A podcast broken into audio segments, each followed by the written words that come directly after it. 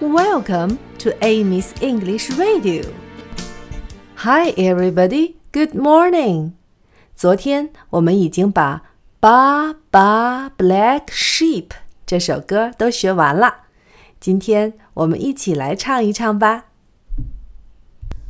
Baa Baa Black Sheep, have you any wool?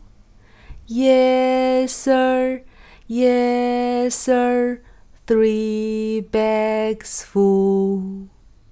One for my master, one for my dame and one for the little boy who lives in the lane.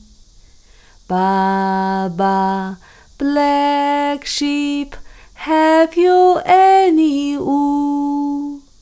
Yes, sir, yes, sir, three bags full. Baba, Black sheep, have you any wool?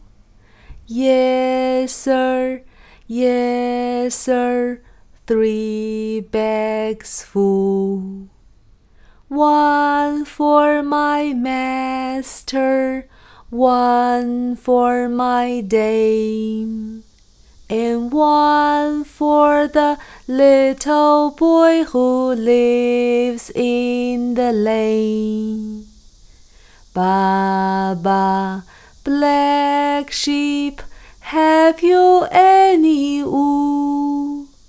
Yes, sir, yes, sir, three bags full.